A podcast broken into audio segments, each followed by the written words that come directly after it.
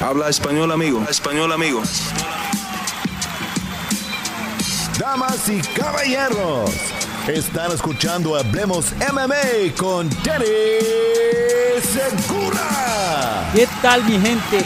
Bienvenidos a los resultados de UFC 270, el primer pay-per-view de UFC del 2022. ¿Qué tal a todos? Mi nombre es Dani Segura, yo soy periodista para MMA Junkie y el host aquí en Hablemos MMA. Y como dije, eh, estos son los resultados de UFC 270. Aquí les voy a dar mi análisis acerca de esta cartelera, de los resultados que vimos y de qué significan obviamente en el contexto de las artes marciales mixtas ya viendo al más allá. ¿Vale? Eh, como siempre les invito, si están viendo este video en vivo, por favor denle un like al video que ayuda bastante. Igualmente, si no estás suscrito al canal de Hablemos MMA, suscríbanse para tener eh, contenido de las artes marciales mixtas en español. Esos entrevistas, análisis de noticias, de eventos, previas, mejor dicho, aquí hacemos de todo. Entonces, bueno, como estamos acostumbrados, eh, vamos a empezar obviamente con el evento estelar, coestelar y después voy a abrir el suelo para sus preguntas. Entonces, si tienen alguna pregunta acerca de la cartelera, específicamente UFC 270, por favor, pónganla ahí en el chat y se las voy a estar contestando en unos minuticos, ¿vale? Eh, otra vez les recuerdo, eh, like, subscribe si todavía no lo han hecho. Entonces, eh, bueno, qué noche, qué noche tan, tan inesperada, por decirlo así, más o menos, ¿no? Eh, creo que eh, no una muy buena noche con mis picks. Yo había escogido que Brandon Moreno iba a ganar y Zero Gun y literalmente fue todo lo opuesto. Eso habla de qué tan impredecible o, qué tan difícil es predecir las artes marciales mixtas, ¿no? Entonces, este evento de UFC 270, unos detallitos antes de empezar. Obviamente fue eh, en Anaheim, California. El attendance, em, el número de, gente que atendió el evento fueron 17 mil personas. El gate, todo lo que generó lo que son los tiquetes, fueron más de 5 millones de dólares, 5 millones y casi 300 mil dólares, bastante. Eh, hubo obviamente tres Performance of the Night bonuses, como estamos acostumbrados, los bonos de 50 mil dólares. Eh, performance fue para Said Nurmagomedov y Vanessa Demopoulos y eh, pelea de la noche fue para Davison Figueredo y Brandon Moreno. Cada peleador se lleva 50 mil dólares, ¿vale? Bueno, entonces empecemos con la pelea de peso pesado. La pelea que encabezó este evento. Francis Ngannou defiende su título por primera vez y unifica los títulos del peso pesado ya que su oponente Cyril Gunn era el campeón interino.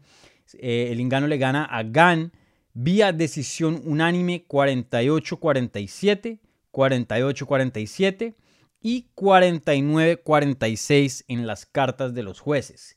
Eh, ese 49-46 no estoy muy de acuerdo, 48-47 me parece el puntaje adecuado para esta pelea. Eso fue lo que yo eh, juzgué este combate. Le di un 48-47 para Francis Ngannou. Me pareció que perdió los dos primeros rounds fácilmente.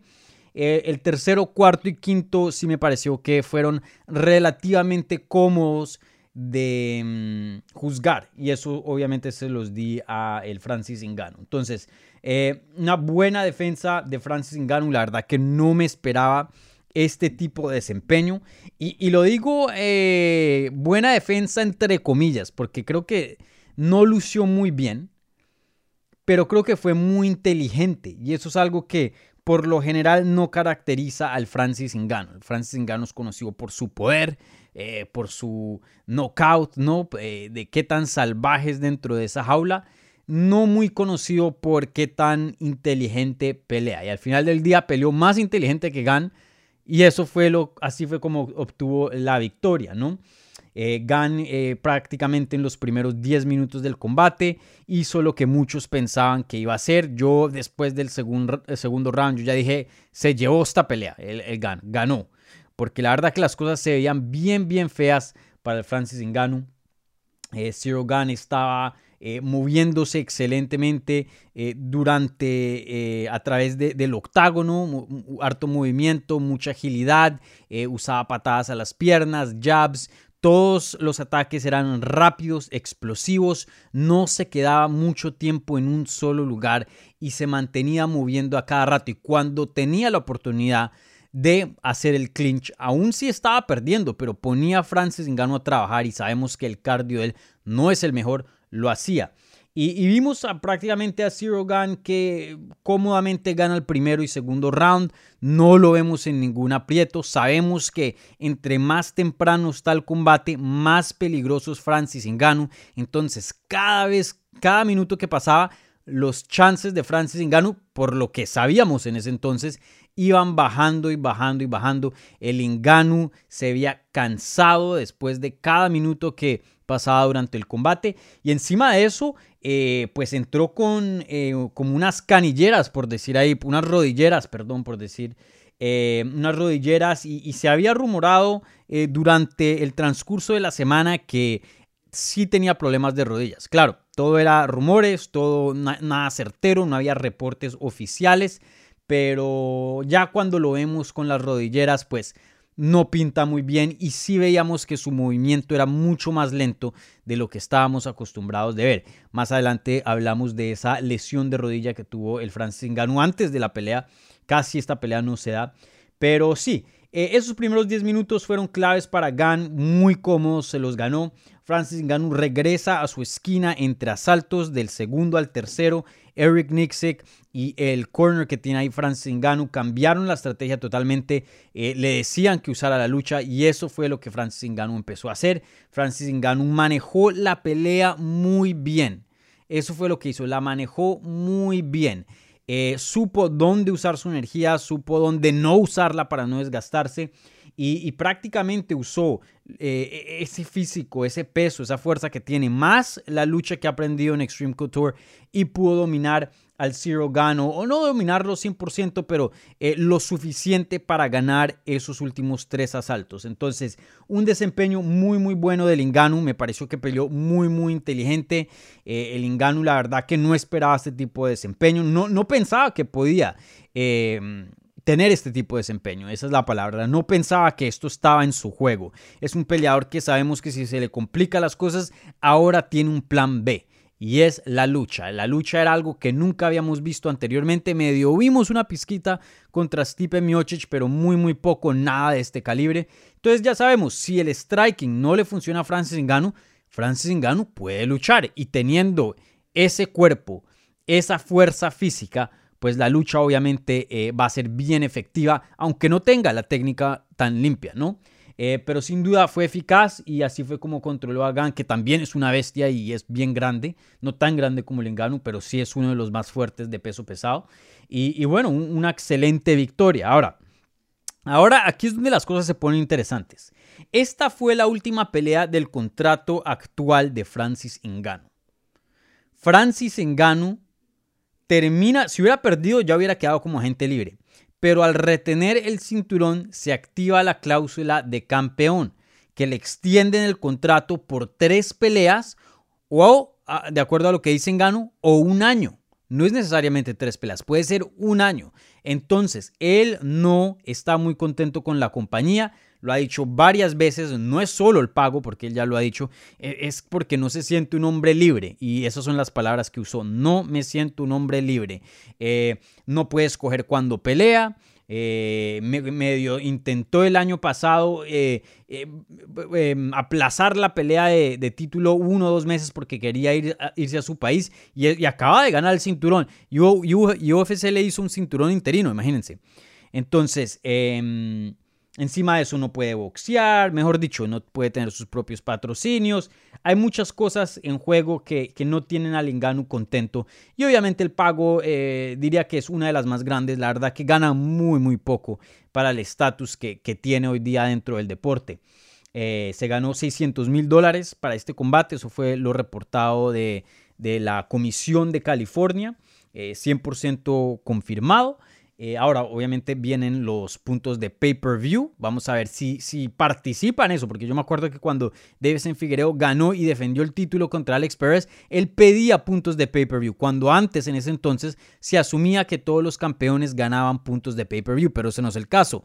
Algunos les pagan y no ven nada del pay-per-view. Quién sabe cuál sea el caso de Lingano, pero aún así, si gane eh, puntos de pay-per-view o no, de lo que se venda, de todas maneras, el pago, la base de pago, 600 mil dólares, es muy poco para el campeón de peso pesado. The baddest man on earth, como le dicen en inglés.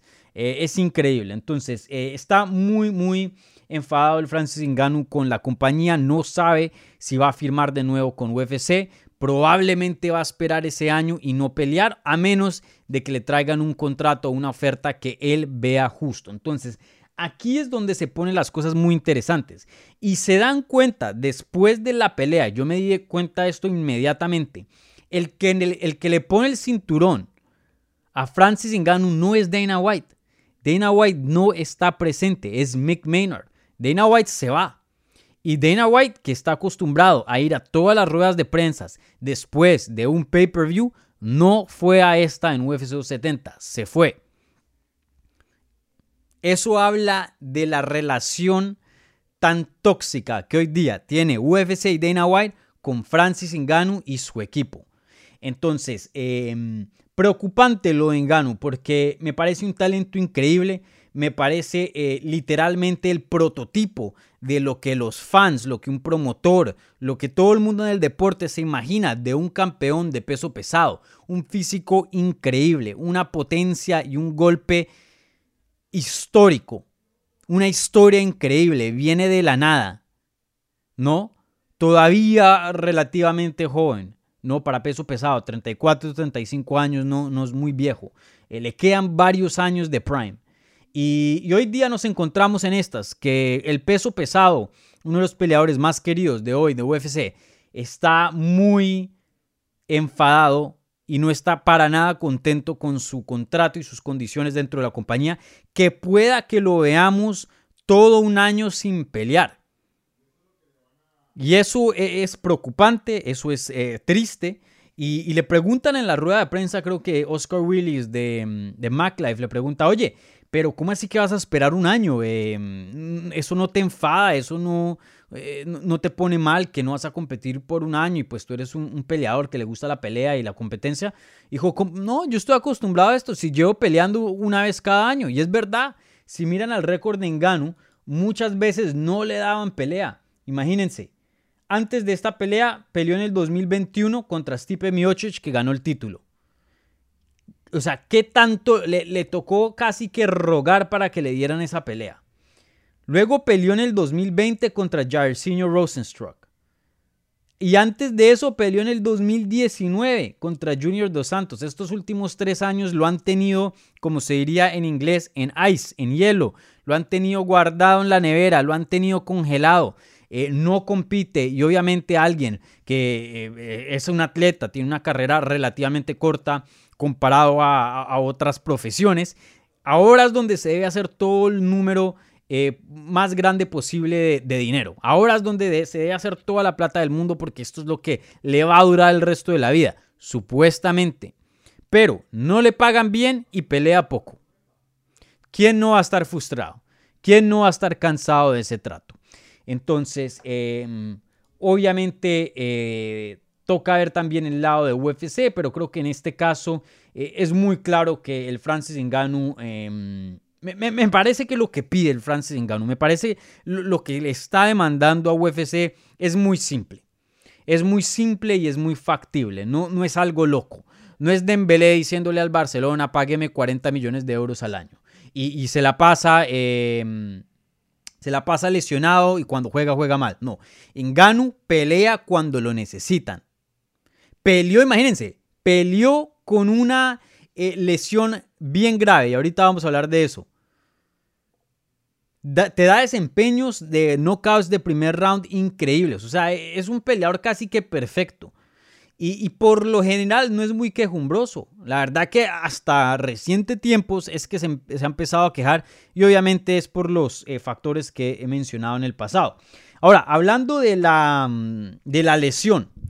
El Inganu, después del combate, confirma los rumores en su entrevista dentro del octágono con Joe Rogan y dice que se rompió varios ligamentos de la rodilla, que los doctores le avisaron que no peleara porque alguna patada, algún mal movimiento eh, pudiera haber agravado la lesión y, hasta tener daños irreversibles. Aún así, eh, tomó el chance, peleó, no tuvo el mejor desempeño porque sí estuvo limitado el movimiento, pero aún así ganó y por lo que se ve por ahora, salió ileso de la rodilla. No parece que, que, se empeoró la situación.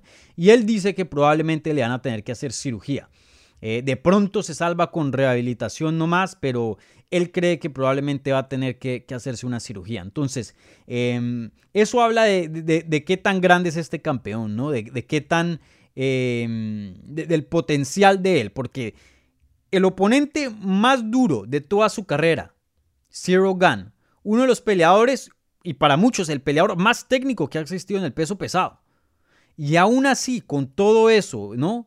En guerra con UFC y con Dana White, última pelea del contrato.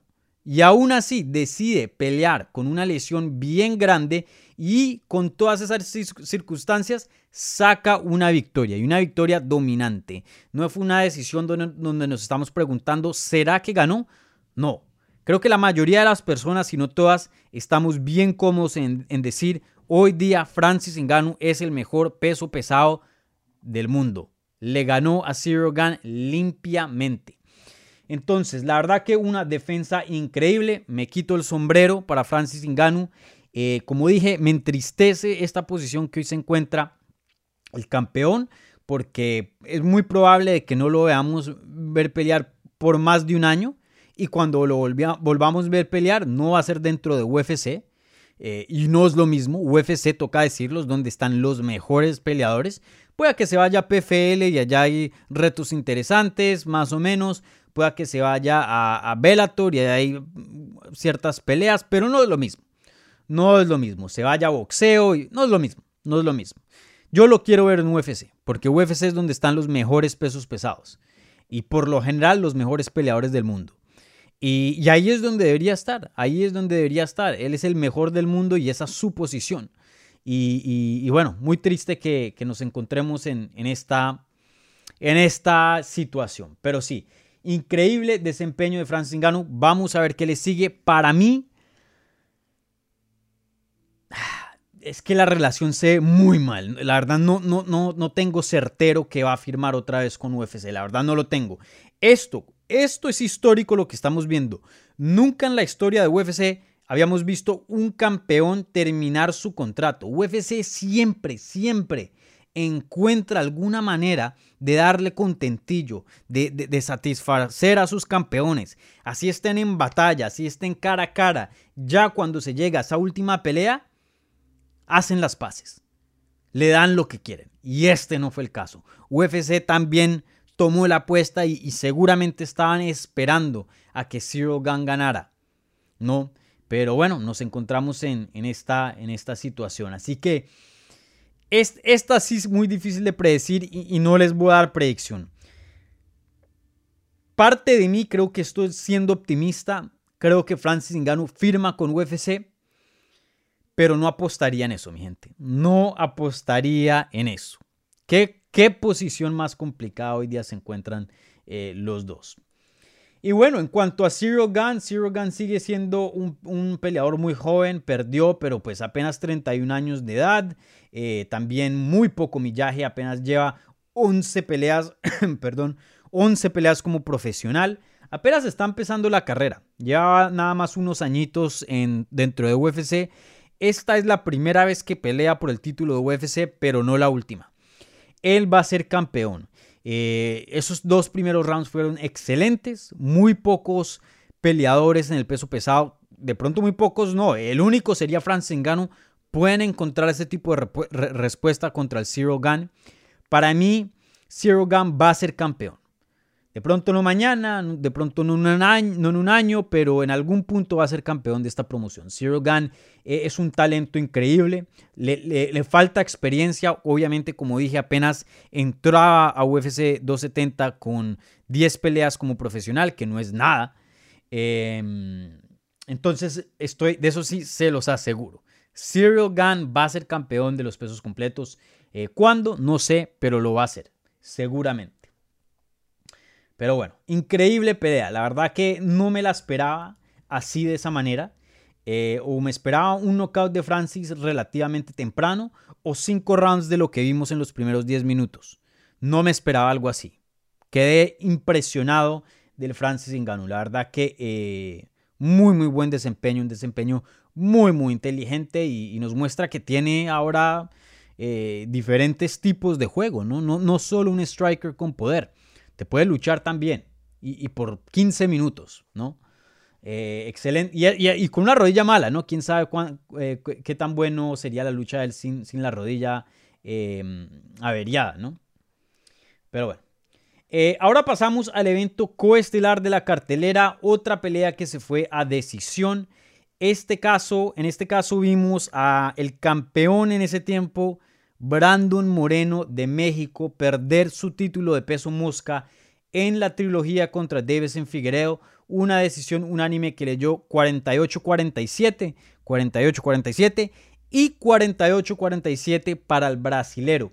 Una pelea que eh, tiene puntaje similar al evento estelar, pero la historia es diferente. Una pelea que fácilmente pudo haber ganado Brandon Moreno. Una pelea relativamente controversial para muchas personas.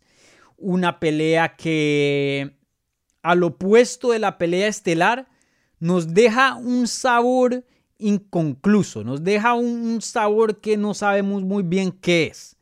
Creo que en la pelea estelar fue fácil, es fácil decir después del resultado que Francis Ngannou hoy día es mejor que Zero Gun. Pero este resultado de Davis en Figueredo, y no, y no es por eh, aquí hacerle barra a Brandon Moreno, porque ustedes saben que, que tengo una buena relación con, con Moreno y, y, obviamente lo hemos tenido muchísimas veces aquí en el canal de Hablemos MMA. Pero, pero yo siendo honesto, este es mi análisis 100%. Esa pelea entre Davis en Figueredo y Brandon Moreno, esa trilogía, no nos deja con, la certeza de quién es el mejor peleador. Han peleado tres veces y creo que hay argumentos para los dos, pero no hay algo certero. O sea, uno no puede decir, este es mejor. Pelearon tres veces y, este resultó ser mejor. No se puede decir. No se puede decir. El Moreno tiene una victoria, el Davison ahora tiene otra victoria y los dos comparten un empate. Pelearon tres veces y todavía queda por resolver. Esta es una de las pocas peleas, y espero que se dé, que se prestan para cinco capítulos. Y si UFC no hace otras dos peleas entre estos dos, como diría mi amigo Luke Thomas, promotional malpractice. Eh, mala práctica promocional.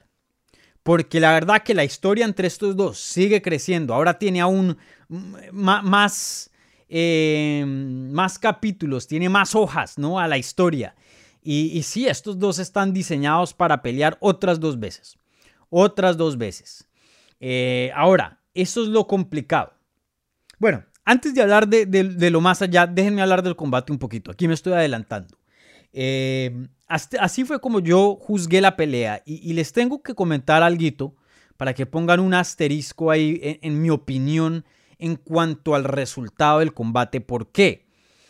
Porque como ustedes saben, mi trabajo con MMA Junkie en inglés, eh, yo trabajo durante las peleas, ¿no? O me mandan a, Las Vegas, a California, a, a donde sea, a cubrir el evento en persona, o estoy desde la casa por internet cubriendo el evento, asistiendo al equipo. Y una de mis em, asignaciones para este evento fue hacer, escribir una recapitulación, un recap para esta pelea de título. Entonces, más o menos les explico la mecánica de los periodistas. Y esto no soy yo nomás ni, ni mi equipo. También cuando trabajaba para MMA Fighting se hace de esta forma y estoy seguro, seguro que para ESPN y todas las páginas, todo es lo mismo. Cuando uno escribe una, un recap, una recapitulación de, de un combate, uno ve por ahí el 90% de la pelea. ¿Por qué? Yo tengo aquí mi monitor al lado, estoy viendo la pelea y escribiendo. Tú, tú, tú, tú, tú. Esto pasó. Y un takedown aquí. Faltan dos minutos. Moreno tomó control. Moreno conectó con un jab. en Figueredo le respondió. Y también, obviamente, estoy volteando a mirar, a ver esta pantalla, a ver qué estoy escribiendo, ¿no? Y a editar entre rounds. Mejor dicho, e, e, es un proceso bien caótico. Entonces, vi como el 90% de la pelea. Cuando es una pelea no muy cerrada, es muy fácil decir este ganó. Pero cuando es bien cerrada, ese 10% pueda que influya y cambie la opinión. Hoy día me pareció, yo juzgué la pelea 48-47 de en Figueredo. Me pareció que ganó el brasilero. Pero sí sentía de que de pronto se le daban la decisión a Brandon Moreno porque fue una pelea muy cerrada. Y sí había un caso para Brandon Moreno. Ahora, la voy a volver a ver mañana o pasado mañana a ver cómo me siento. De pronto ese 10% que me faltó me cambia la opinión y pienso que Brandon Moreno ganó. Pero hoy día me parece que el resultado fue justo. Me pareció que en Figueredo hizo lo suficiente para ganar el combate. Yo juzgué la pelea, me pareció que el primer asalto Brandon Moreno lució excelente. Eh, el segundo también. Me pareció que esos dos rounds se los llevó Brandon Moreno. Y, de ahí en adelante, em, me parece que la pelea cambia. Que la pelea cambia y, ahí vemos a Davison Figueredo ganar los últimos tres rounds. ¿Y qué fue lo que cambió? Figueredo empezó a conectar más, más a menudo. Y empezó a tocarle la quijada más a Brandon Moreno. Ahora, no hubo un knockdown donde yo diga, uy, Brandon Moreno están que lo finalizan acá. Nunca tuve ese sentimiento de peligro para Brandon Moreno. Pero sí en ciertas ocasiones se vio que, o sea, eh, el poder se lo hizo sentir a Brandon Moreno. Las rodillas se, le, debilitaron un, segundito, por lo menos lo, congelaban, le, llamaban la atención.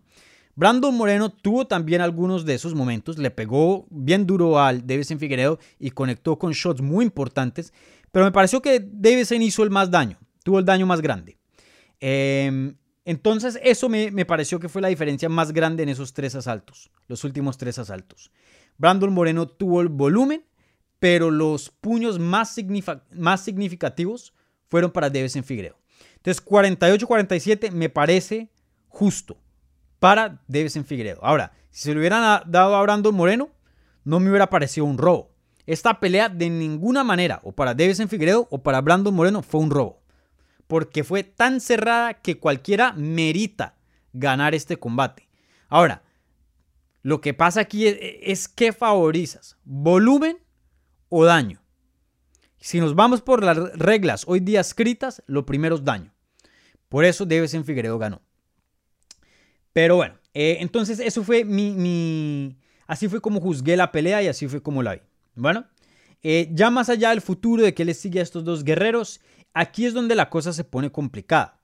Recuerden, esta fue la primera trilogía dentro de UFC, fue histórica, que las tres peleas se hicieron consecutivamente. Ahora, algunos de pronto dicen, bueno, ¿y qué pasó con Miocic y Daniel Cormier? Recuerden, Daniel Cormier defendió su título contra Derek Lewis y después peleó contra el Miocic la tercera vez. Entonces, si han visto trilogías en el pasado, pero usualmente pelean, siguen en sus carreras, consiguen victorias, derrotas, etc. Vuelven y se encuentran y así sucesivamente. Esta no. Tres de unita.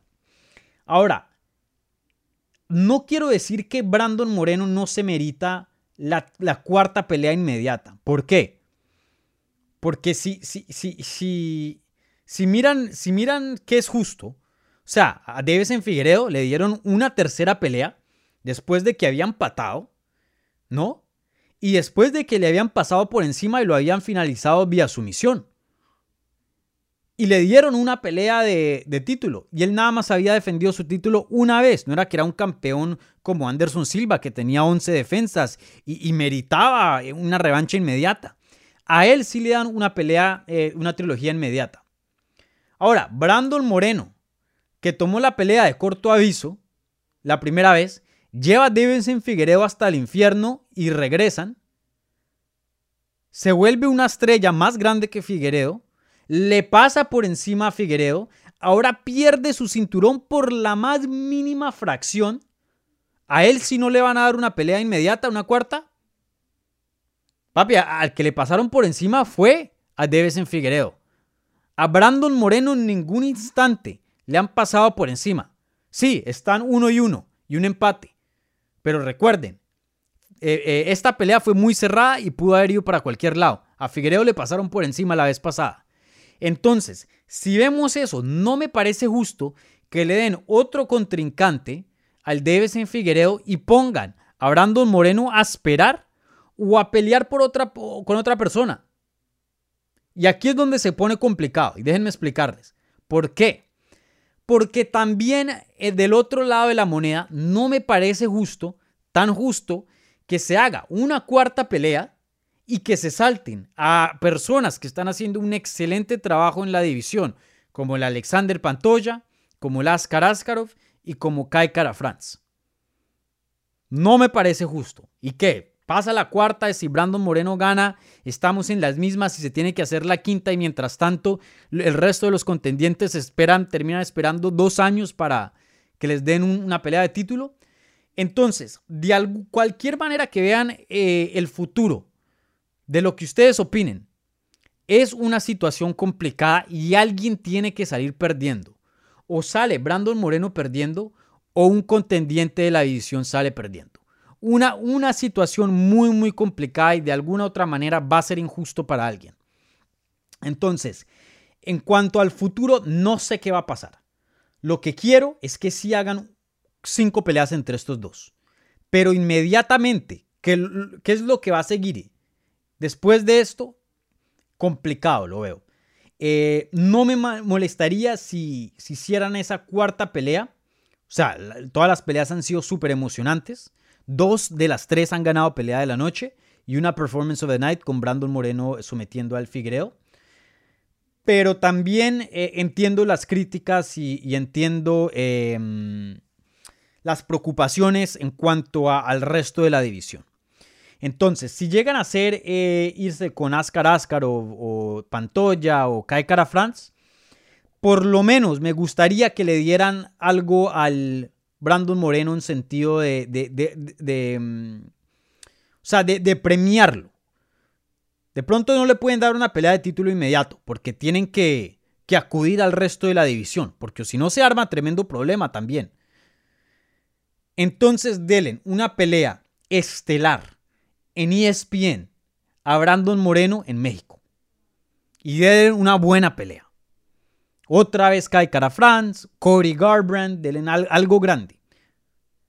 Háganlo la estrella de la cartelera, por lo menos. Eh, premienlo. Ok, hermano, vas a tener que esperar, pero mira, al frente de tu gente, evento estelar, una pelea buena.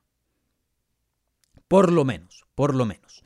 Entonces, eh, como les dije, no sé qué va a seguir porque la verdad se pone muy complicado, pero sí creo que estos dos van a pelear cinco veces. Brandon Moreno sigue en su prime, no tiene problemas llegando a 125 libras. Va a estar mucho más tiempo en esta categoría. Segurísimo va a pelear por el título otra vez.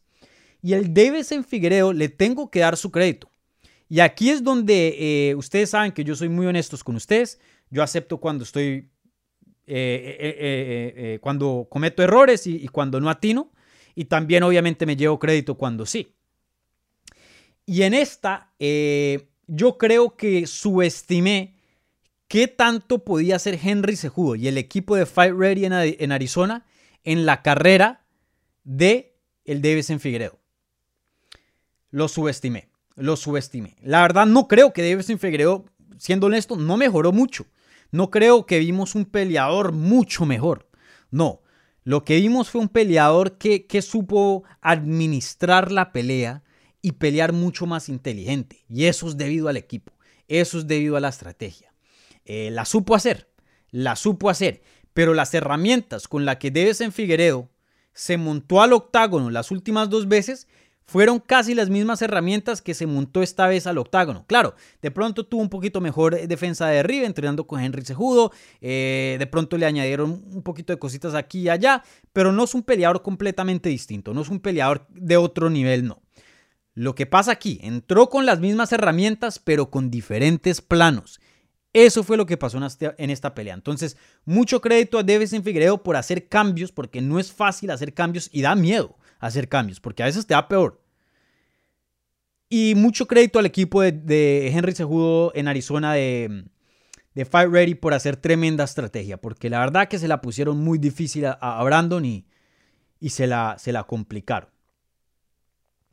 Bueno, entonces con eso eh, terminamos eh, mis, mis opiniones, mis eh, pensamientos iniciales acerca del evento estelar y coestelar de UFC 270. Les recuerdo, si están viendo esto en vivo, por favor denme un like. Sé que hay ciento y pico de personas y solo 38 likes, así que subamos esa barra para que sigan subiendo las estadísticas aquí en Hablemos MMA y sigamos haciendo cosas bacanas. Igualmente, si son nuevos al canal, por favor, suscríbanse. Estamos hablando de los resultados de UFC 270. ¿Vale? Eh, les recuerdo también, nos pueden seguir en todas las redes sociales en arroba hablemos y a mí arroba Dani Segura TV. Eh, bueno, como les había dicho al principio, ahora voy a abrir el suelo para sus preguntas. Entonces, si tienen alguna pregunta sobre la cartelera, los resultados de UFC 270, pónganla en el live chat de YouTube. Yo las voy a mostrar aquí en la pantalla.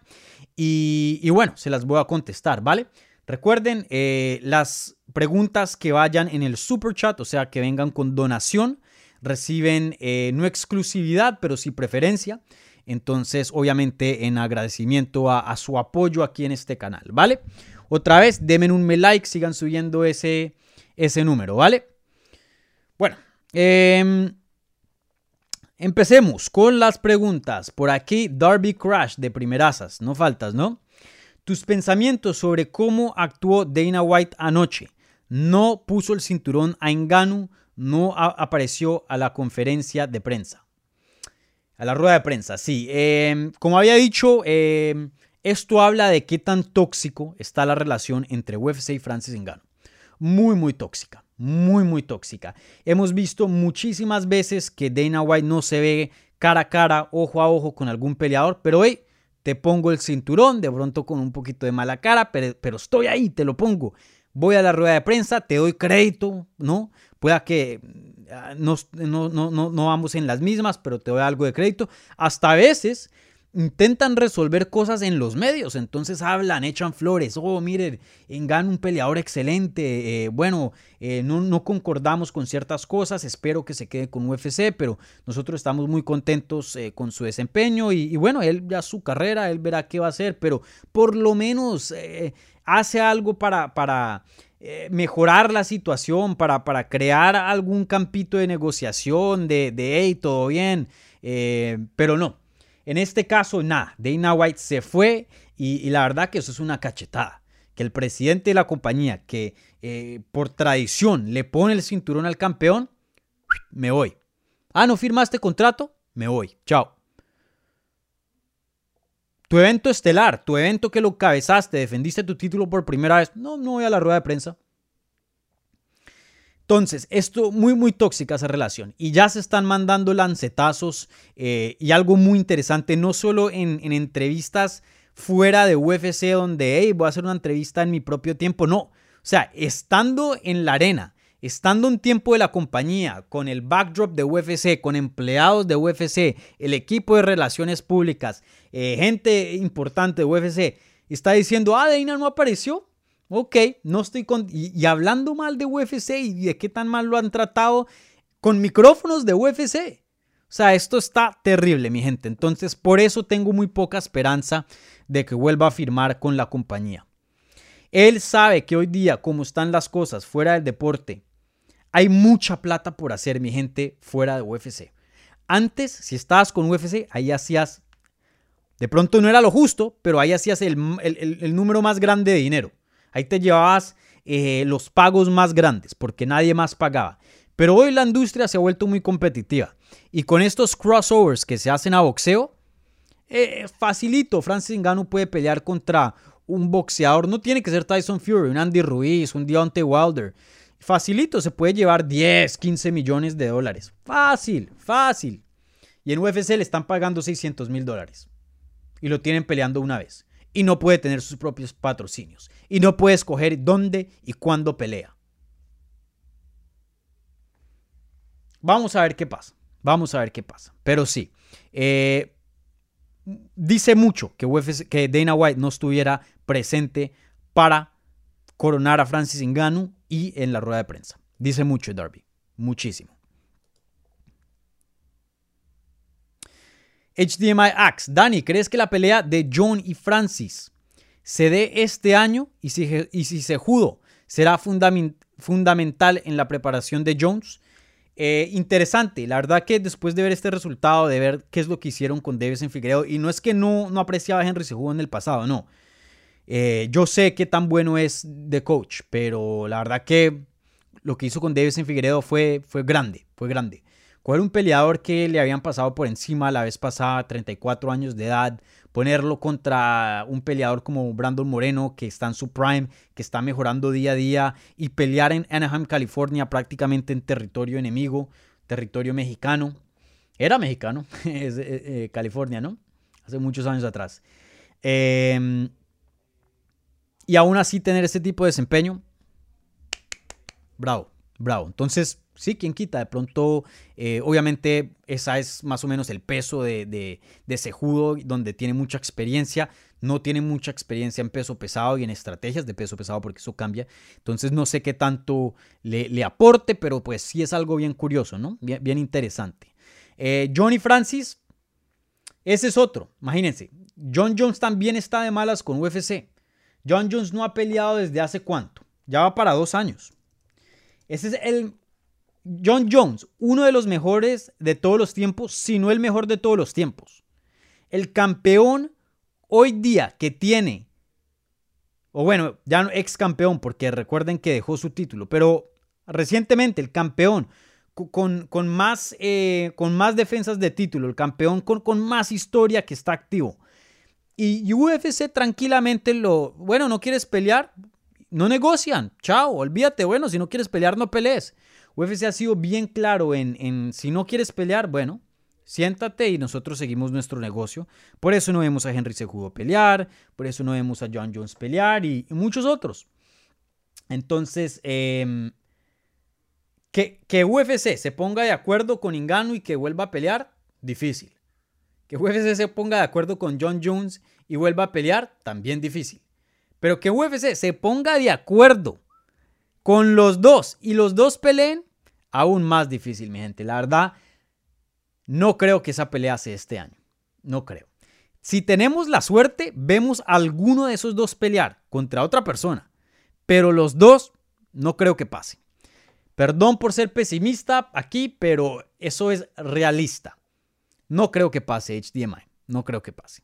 UFC, eh, imagínense, el año pasado Dana White lo dijo, este fue el mejor año que hemos tenido en la compañía. La rompimos. La rompimos con pay-per-view, la rompimos con todo. Y están haciendo hartísima plata. Sin John Jones, sin Sejudo. Y Francis solo peleó una vez. Claro, dos peleadores importantes, pero que UFC los necesite porque es que no hay otras estrellas, porque no hay, no hay quien más genere pay-per-view, ese no es el caso. Hay muchos, hay muchos otros que, que, le pueden conseguir los pagos por evento a, UFC.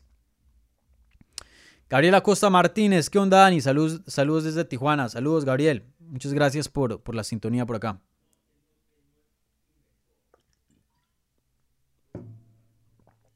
A ver, ¿qué más por ahí? Les recuerdo si están sintonizando eh, hasta ahora. Eh, denme un like, suscríbanse al canal si no se han suscrito. Estamos hablando sobre UFC 270, contestando sus preguntas. Debe hacer una cuarta pelea como Marqués y Pacquiao. Exactamente, exactamente.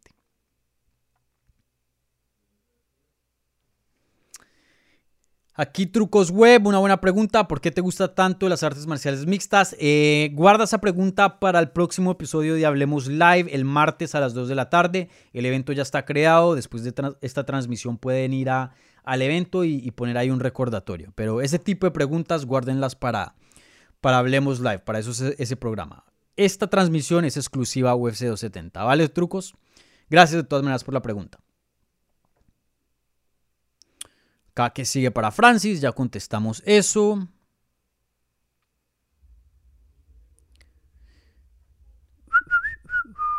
Sí, mira, acá una, buena, un buen comentario de Francisco Vega. Saludos, Dani. En cuanto a los compañeros del gimnasio de Entram, eh, de Brando Moreno, solo ganó el ecuatoriano. ¿Crees que sea un problema de boxeo? Porque a los cuatro los encajaron los encajaron golpes eh, con la guardia baja. No, no es un problema de, boxeo. Creo que todos son problemas individuales. Eh, Brandon Moreno eh, tuvo un excelente boxeo, como dije, eh, perdió por la más mínima fracción, tuvo un boxeo excelente, simplemente fue buena estrategia del Deves en Figueredo. No creo que esa pelea nos vamos con un sentimiento de, uy, qué tan malo se, se vio Brandon Moreno en el boxeo o, qué tanto más pudo, pudo, haber hecho. De hecho, el, el boxeo me pareció perfecto. Lo que le faltó a Brandon que sí estuvo en la segunda pelea fue los takedowns y qué tan efectivo estuvo en el suelo. El Devesen mejoró mucho en la defensa de, derribo y Brandon Moreno no, no pudo tener tanto éxito con, con los takedowns. Si Brandon Moreno hubiera mantenido el mismo boxeo, que estuvo bueno y tuvo bastante éxito con ese boxeo, pero hubiera conseguido uno o dos takedowns más en esos últimos tres asaltos, o sea, uno cada round o, o uno eh, en dos rounds y de pronto en el otro no consigue, de pronto gana la pelea. Si algo lo que le faltó a Brandon Moreno fue lucha, fue lucha en este caso. Eh, entonces no, no es un tema de boxeo. Eh, para el ecuatoriano Michael Morales, él ganó teniendo boxeo, conectó muy, muy bien a Trevor Giles y, lo terminó con Grand Pound después. a Silvana Juárez, pues la sometieron. Y al Valdés me pareció que salió, salió con una mentalidad, yo creo que dejó que el momento le, le ganara. Salió con una mentalidad de, uy, estoy en UFC, qué chévere, uy, con mi gente mexicana, uy, vamos con toda, echémosle una guerra. Salió a, entretener y no a ganar, porque la verdad que hizo decisiones relativamente em, malas, toca decirlo así. ¿No? Y aquí lo tuvimos en el programa hace unos días atrás. Eh, un tipazo el Genaro Valdés, pero eh, como coach creo que Raúl Albizu no puede ver ese desempeño y decir, uy, eso fue una pelea inteligente de Genaro Valdés. Le faltó un poquito de, sabiduría porque lo tocaron varias veces. Tuvo la oportunidad de, hey, déjame ir hecho unos pasitos para atrás y me recupero. Y él tiene una buena quijada, pero siguió atacando y, empeoró las cosas. Entonces, eh, no, no, Francisco, no creo que fue falta de boxeo, creo que cosas individuales para, para cada peleador. Pero sí, no una noche muy buena para Entram Gym. Consiguen una victoria y tres derrotas. No, no una noche muy buena. A ver qué más hay por aquí. Les recuerdo, suscríbanse al canal aquí en Hablemos MMA y dejen un like a este video.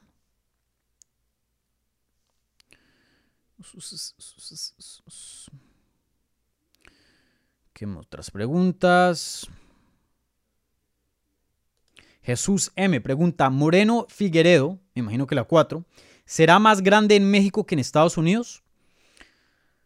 Mm, sí, claro, tiene que ser mucho más grande en México, aunque en ciertas partes de California, en ciertas partes de, Texas, inclusive en Arizona, puede llegar a ser muy cerca. ¿Por qué? Porque hay mucho mexicano allá.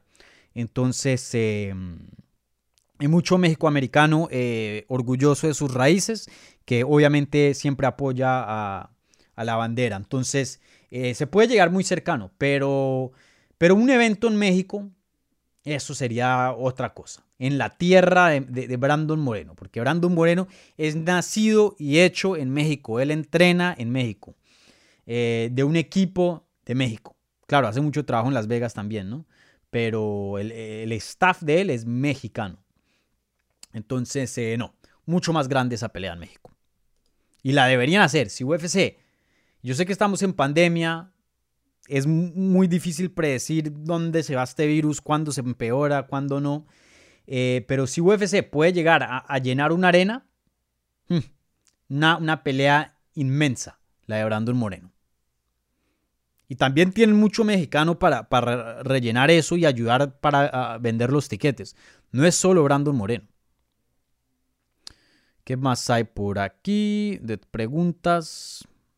Andrés Sánchez, saludos.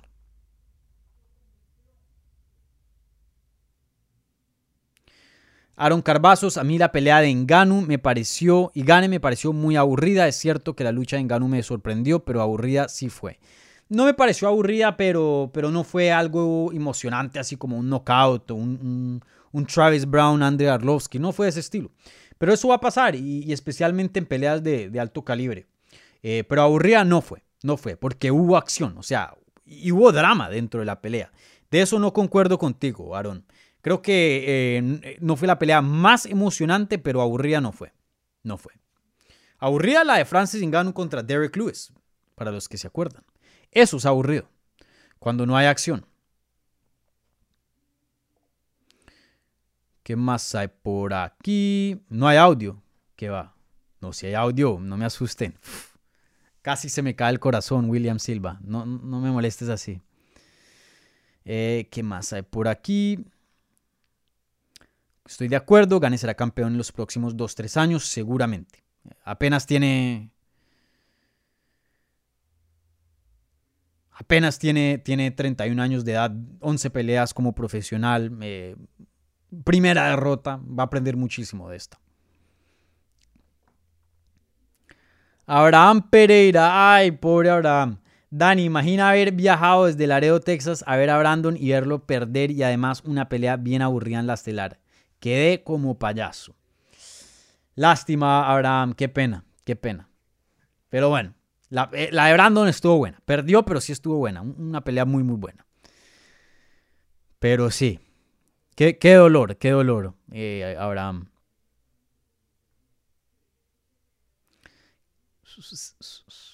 ¿Qué más hay por aquí? Recuerden, dejen preguntas si tienen alguna pregunta sobre esta cartelera. Aquí Uriel Rossini dice 3, 4 y 5 Figi. ¿sí? Creo que muchas personas están eh, de acuerdo en ese, en ese resultado. Eh, A13 pregunta, Dani, la pelea de, bueno, dice, la pelea de Michelle, Michael Pereira estuvo buena también. Eh, sí, una buena pelea, eh, gracias por el comentario, porque sí quería hablar de, de Michael Pereira. O sea, ¿Michael Pereira o Michelle Pereira? Aquí te estás equivocando. Michelle Pereira, sí, la de Michelle Pereira estuvo buena. Michelle Pereira, un peleador que ahora tiene cuatro victorias consecutivas y creo que le ha servido mucho controlar ese, ese estilo loco. O sea, que sea loco, que no pierda, ese ADN, porque ese es su estilo y así es como gana peleas y esa es su manera de pelear y así es como pelea bien. Pero que no lo lleve a un extremo para ponerse a hacer botes y después termine cansado de hacer 20 mil botes y, pierda contra, ¿cómo fue ese man con el que perdió? El canadiense hace unos años atrás. Eh, creo que ni está en UFC hoy día. Tristan Conley. Le está dando una paliza a Tristan Conley, pero se puso a hacer 20 mil ah, volteretas. Terminó cansado y le dieron una. y le terminaron ganando por decisión. Ya ahora lo vemos más. Un, un chin más reservado. Un poquito más inteligente. ¿No? Un loco, pero controlado. Y los resultados hablan, ¿no? Cuatro victorias consecutivas. Eh, Pereira apenas 28 años de edad. Eh, no parece bien, de 28, tiene como el... Debe ser de, las mismas partes de Diego Costa, el exjugador del Chelsea y del Athletic, que con 28 parecía de, 38. Pero, pero pues sí, tiene, tiene un potencial increíble. Creo que, que si sigue así, puede llegar a grandes. No sé si campeón, no sé. Pero de, entrar a los rankings y, escalar un poquitín, creo que sí. Aquí dice Diario 8 ¿sabes cuál fue el desempeño de la noche? Sí. Eh, pelea de la noche, 50 mil dólares para cada peleador. Se lleva en Figueredo y Brandon Moreno. Eh, los otros dos bonos de 50 mil dólares se los llevó Said eh, Nurmagomedov, que mm, derrota a el Corey Stanman vía guillotina en 47 segundos muy buen desempeño. De hecho, pidió pelea con Chito Vera, el ecuatoriano, después de su combate en la rueda de prensa. Y la otra, el otro bono fue para Vanessa Demopoulos, que somete a la argentina Silvana Gómez Juárez y después se le tira a los brazos de, Joe Rogan. Esos fueron los bonos, eh, Darío Ochoa. Probablemente la última pelea de Silvana Juárez. 0 eh, y 2 dentro de UFC, las dos veces eh, la dominaron en, creo que las dos veces la sometieron, si no estoy mal. Entonces, eh, no, no, muy buen no, muy buen, no muy buena trayectoria dentro de UFC. Ojalá que le den otro chance más porque pues la primera argentina en, entrar a UFC eso es importante, la representación viene de un buen gym, así que pues promete en aprender, en evolucionar, pero obviamente entrenando con Entram Gym, pero pues 0 y 2 es 0 y 2. Entonces vamos a ver qué pasa ahí. ¿Qué más hay por aquí?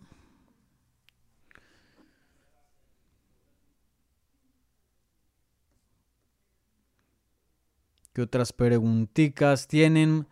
Eh, aquí eh, Darío Ochoa otra vez. Eh, Michael Morales por ese debut. Fuego. Sí, ese debut del ecuatoriano Michael Morales. muy, muy bueno. Cartelera estelar fue la pelea que abrió el pay-per-view contra Trevin Giles. Un knockout técnico en el primer round. dije esto antes del combate y también volví y lo dije después del combate. Michael Morales es un prospecto increíble. Eh, muy diferente a muchos peleadores que salen de Latinoamérica. ¿Por qué? Porque los peleadores que salen de Latinoamérica les falta el grappling o de pronto tienen buen jiu-jitsu como Chito lo tenía entrando a UFC, pero no tienen buena lucha. Y compitiendo con los rusos, con los americanos, inclusive se puede encontrar ahora un nivel relativamente bueno eh, en Europa de lucha pues les cuesta mucho y pierden muchas decisiones porque los controlan. Eh, Michael Pérez no es el caso, es, es, totalmente lo opuesto. Los dos papás, y lo tuvimos aquí en Hablemos MMA y lo entrevisté y él contó toda su historia. Los dos papás, cinta negras de judo. O sea, judo, judo, judo, judo, judo. Lo meten luego a lucha olímpica. Eh, eh, lucha en, en las juveniles, luego en las mayores. Gana torneos nacionales, internacionales. Y ahora siendo un excelente luchador con un físico muy fuerte de luchador, se va a Entram Gym donde el boxeo mexicano con a Raúl Arbizo es excelente y ahora está polichando ese striking y está complementando esas dos y se está volviendo un peleador muy completo. Ahora, el debut no fue perfecto, que fue bueno, sí, sí sin duda, pero perfecto no fue porque estuvo tocado y lo pusieron en, situaciones complicadas ahí el Trevin Giles, que en algún momento se veía que de pronto hasta perdía el combate. El, el, ecuatoriano, el, Michael Morales. Pero, pero bueno, tenemos que entender que apenas tiene 22 años de edad, tiene menos de 15 peleas, entonces no va a ser un peleador perfecto, no va a ser un producto terminado, todavía está en proceso. Lo más importante aquí fue que hizo su debut, sigue invicto, consiguió una victoria, una finalización en el primer round y pinta para más, ¿no? Y con un oponente duro. El Trevin Giles tiene bastante experiencia, no se la pusieron fácil. No le dieron, no le dieron a alguien que acababa de empezar, no le dieron a alguien con un récord muy malo, no. El, el Trevin lleva peleando dentro de UFC desde el 2017. Peleaba antes en 205 luego un 185 y ahora un welter. Era alguien grande, peleador bastante fuerte. Tiene victorias sobre James Krause, eh, le ganó a, Braga Neto, a Ryan Span, eh, a Villanueva, Beon Lewis. O sea, victorias no las más grandes, no le ganó a un ex campeón, pero. O sea, tiene, tiene buena trayectoria. Entonces, eh, excelente debut de, Michael Morales. Yo diría que A menos o, o B más. Pero sin duda pasó pasó con un, una buena nota. Ese examen ahí de, primicias dentro de UFC. Aquí, ¿qué opinas del debut de Michael Morales? Sí, ya se las contesté. ¿Qué más por aquí? Contesto dos preguntitas más y terminamos. Em, Tapión S. Tapión, sí. ¿Qué se le viene a Michael Morales en la UFC? Buena pregunta. Mm, creo que con estos prospectos lo, más importante es no apresurarlos. No es tanto el nombre, no es tanto qué tipo de oponente, pero es no apresurarlos y darle el oponente adecuado para, para, para o sea, darle un buen examen, para ponerlo a prueba pero no suficientemente duro para que le dé una paliza y le dañe su crecimiento. Entonces, Eso, el matchmaking es un proceso complicado y hay un arte detrás del matchmaking. Hay matchmakers que son malos y hay matchmakers que saben cómo manejar situaciones, eh, crecimientos y dar las peleas adecuadas en las carreras de, peleadores que prometen bastante. Obviamente con 22 años de edad, Morales promete bastante y es obviamente eh, de los pocos ecuatorianos que se ven hoy día en las artes marciales mixtas y mucho menos en, UFC. Entonces, eh, ojalá que lo valoren y le den buenas peleas manténganlo fuera del top 15 por un tiempo. Déjenle dos, tres añitos peleando a peleadores fuera de top 15. Ya cuando esté más cerquita a su prime, ya, ya empiecenlo a probar con, con los duros. Pero por ahora, tranqui, Morales, tú, tú tienes tiempo. Tienes tiempo. No hay afán. No hay afán para llegar a la, a la cima.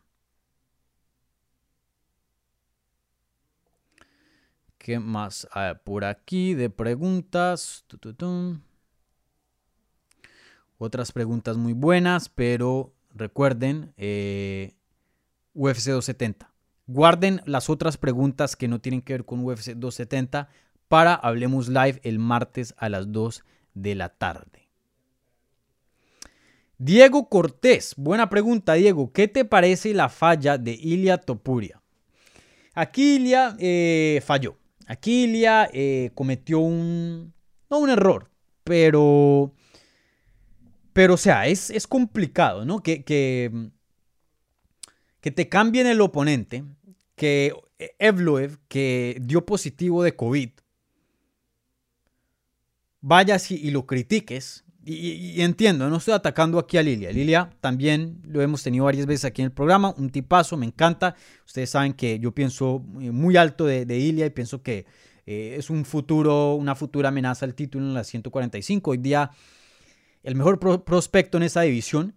Pero pues culpar a Evloev y, llamarle nombres y decirle que perdió el invicto por no llegar a la pelea, cuando dio positivo por COVID, que eso no se puede controlar. Y, y no es que dio positivo por COVID y él dijo, no, me siento mal y un poquito enfermito y no quiero pelear. UFC no te va a dejar pelear con COVID y te hacen examen, no es una, tú no elegiste hacer examen. UFC testea a todos los peleadores y, el, y, los que les dé positivo de COVID no pelean, punto. O sea, eso quedó fuera de las manos de Evloev. Y aún así, criticado. Y luego, cuando se llega el día para el pesaje, contra la pelea de Charles Jourdain, Ilia Topuria es el que no se aparece. Entonces no es un buen look. No es un buen look. Ahora, no le va a destruir la carrera para nada. Creo que la gente que piensa que Ilia Topuria eh, sigue siendo el, mejor prospecto de las 145 libras, eso no cambia. Pero pues no, no es el mejor look, ¿no? Entonces empecemos por ahí. Y, bueno, más allá un poquito preocupante porque fue una falla de peso. Eh, la Comisión del Estado de California estuvo monitoreando el peso de Ilia Topuria y el viernes, perdón, el jueves por la noche, faltando 5 libras para que llegue a las 145 libras, o sea, estaba pesando 150 libras, eh, dijeron no, cancelemos esta pelea, él no puede seguir cortando más peso y lo mandan para el hospital. Ya ha salido del hospital, ya Ilia dice que está recuperado, que se siente bien, mm, que sí hay ciertas cosas que el equipo de él tiene que analizar acerca de ese corte de peso, porque obviamente no quieren que esto vuelva y pase. Eh, pero sí es un poquito preocupante porque Ilya apenas tiene 25 años de edad y sabemos que va a seguir creciendo un poco, ¿no? No mucha de altura, pero mientras se vuelva más, más adulto, por decirlo así, o, más tenga años de adulto, más se va a engruesar y más difícil va a ser el corte a las 145 libras. Entonces, no sabemos qué pasó aquí. De pronto fue un incidente eh, independiente, de pronto no tuvieron acceso a, recursos que les ayudan a cortar el peso, el sauna, eh, no sé, se dañó, etcétera, etcétera. Ahí hubo un mal cálculo, un error de un nutricionista. No se sabe qué fue lo que pasó.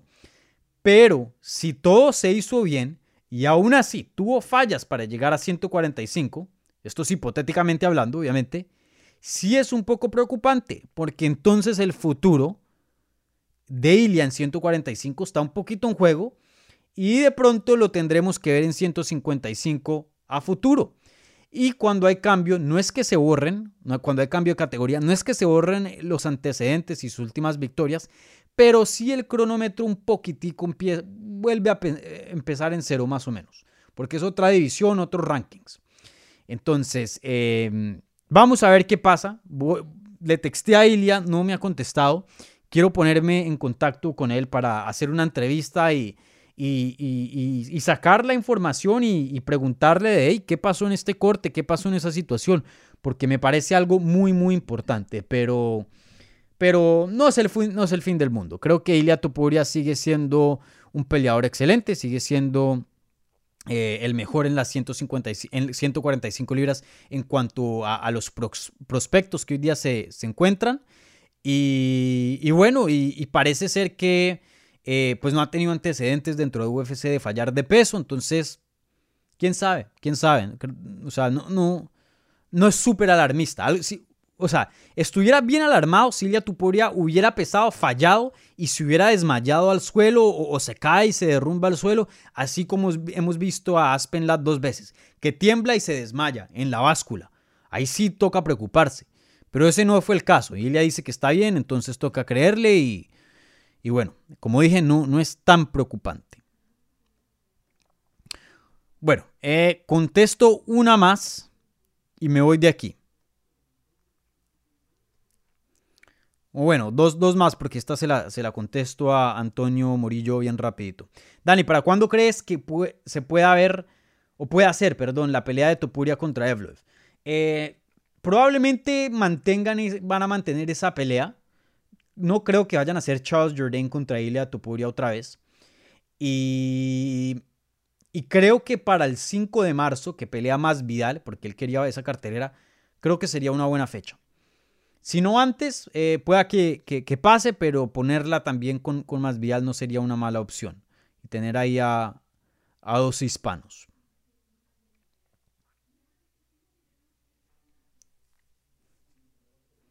¿Qué otra pelea? Otra pregunta más por aquí. Les recuerdo, si se están sintonizando, por, por, favor suscríbanse al canal de Hablemos MMA y denle un like a este video que ayuda bastante. Uy, acá hay muy buenas preguntas, mi gente. ¿Será que me quedo un ratico más o no? Pongan ahí en los comentarios. ¿Será que me quedo un ratico más? ¿Les doy 10 minutos más? ¿15 minutos más? Están buenas las preguntas. Bueno, aquí ZXX JZJ.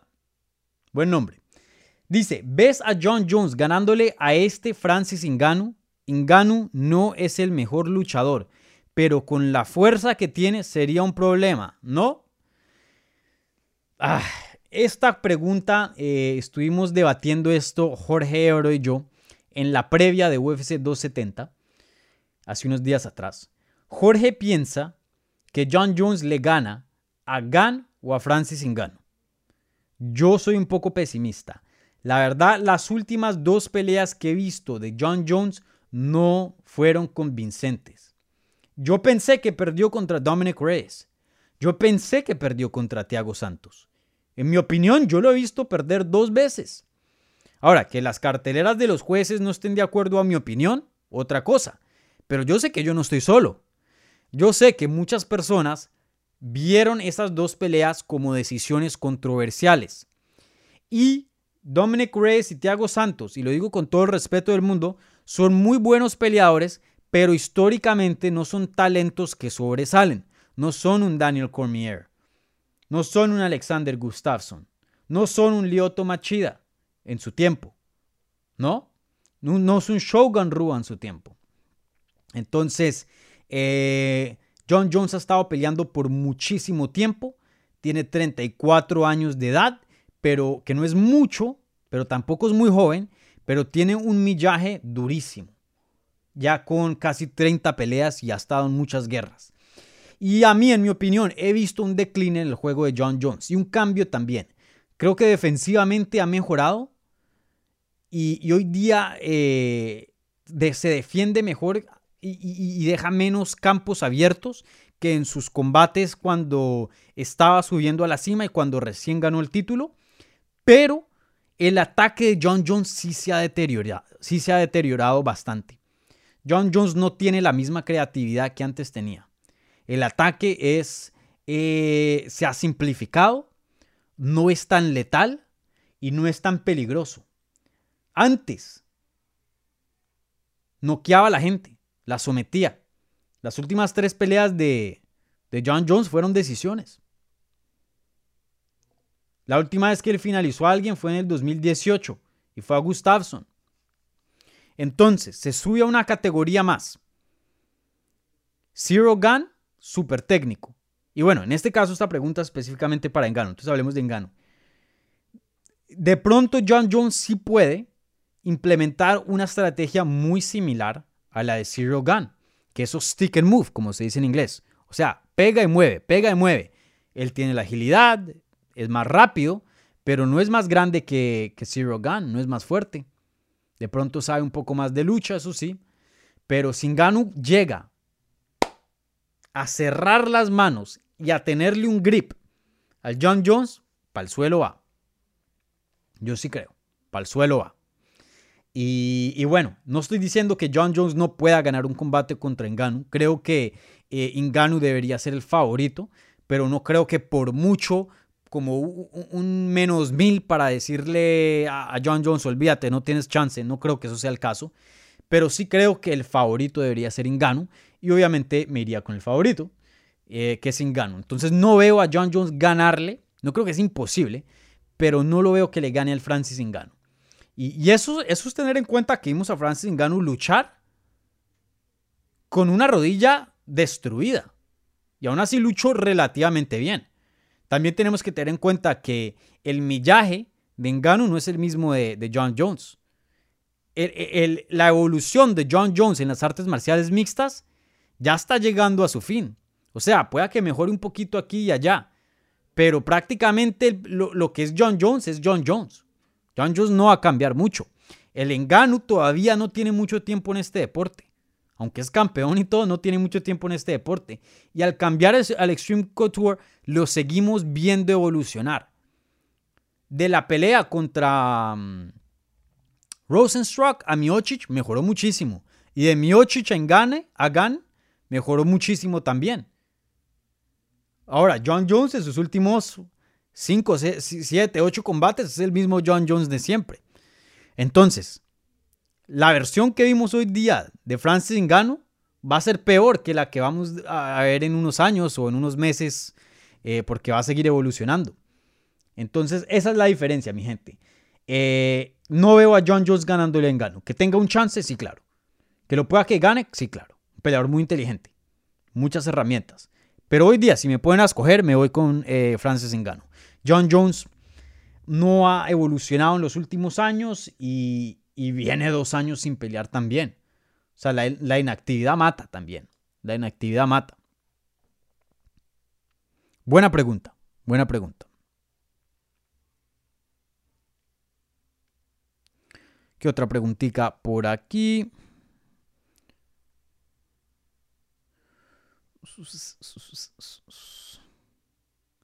Dale nomás que es domingo. vale, vale. Otros 10 minuticos más les doy y me voy. ¿Qué más hay por aquí de preguntas?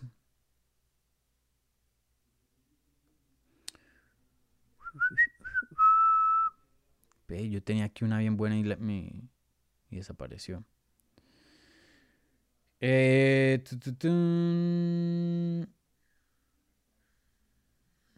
Aquí otra buena de, de Diogo Nonsoke.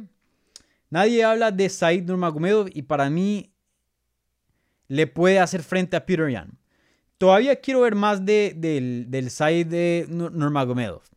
Quiero ver más, quiero ver más, pero sí está pintando un prospecto interesante, es gigante para la, división, tiene un muy buen striking, es muy explosivo, tiene sumisiones, eh, pero todavía falta probarlo mucho más. Creo que todavía muy temprano para decir que puede hacerle frente al Peter Yan. Muy temprano, muy temprano. Veámoslo con el top 10. Porque Corey Stenman, muy buen peleador, hay que respetarlo, pero no es top 10. Eh, veámoslo con un top 10 y, después ahí hablamos. Porque 135 libras, muy complicada esa edición, la edición más competitiva hoy día dentro de UFC. Y me atrevería a decir que el deporte, ¿vale? me atrevería a decir que el deporte. La verdad, las 135 libras, una división muy complicada.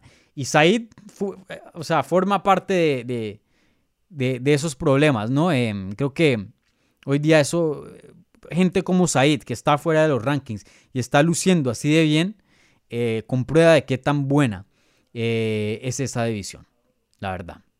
Muy, muy buena. Bueno, creo que eso es todo por las preguntas. Eh, por aquí hay otras también, pero no son específicas para UFC 270. Entonces, este, obviamente, esto nos enfocamos nada más en la cartelera. Entonces, todavía no se vayan. Un par de anuncios. Eh, el martes a las 2 de la tarde se viene el segundo episodio de Hablemos Live. ¿No? Ahí sí, no hay límite, mi gente. Ahí sí, eh, no, hay no hay límites, ahí no hay eh, fronteras, ahí no hay nada. Pregunten lo que quieran de carteleras que pasaron, de carteleras que vienen, de fútbol, de peleadores, de, lo que quieran, de noticias. Eh, ese es su espacio para hacerme cualquier pregunta que quieran. Entonces, les, les, repito, martes a las 2 de la tarde hablemos live en este canal. Entonces, el evento ya está creado vayan al evento y pongan el recordatorio para que les llegue una notificación cuando eh, vaya eh, a estar en vivo, ¿vale? Eh, les recuerdo otra vez, denme un like a este video.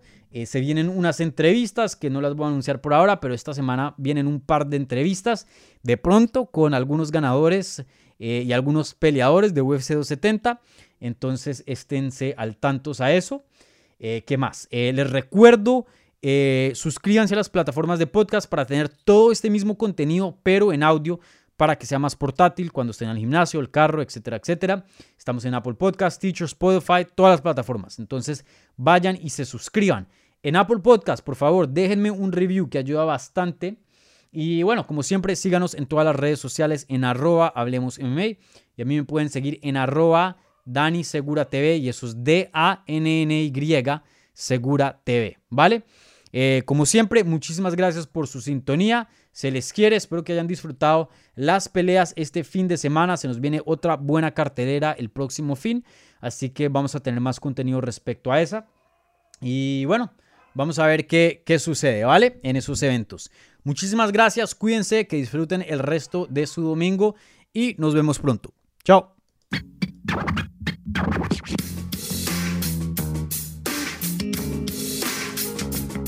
Gracias por escuchar Hablemos MMA. Si les gustó el show, los invitamos a que se suscriban en su plataforma favorita de podcast para recibir episodios semanales. También déjanos tu review o cualquier comentario. Pueden seguir Hablemos MMA en Twitter, Instagram y Facebook en arroba Hablemos MMA. Y me pueden seguir a mí en arroba Dani Segura TV. Hablamos la próxima semana.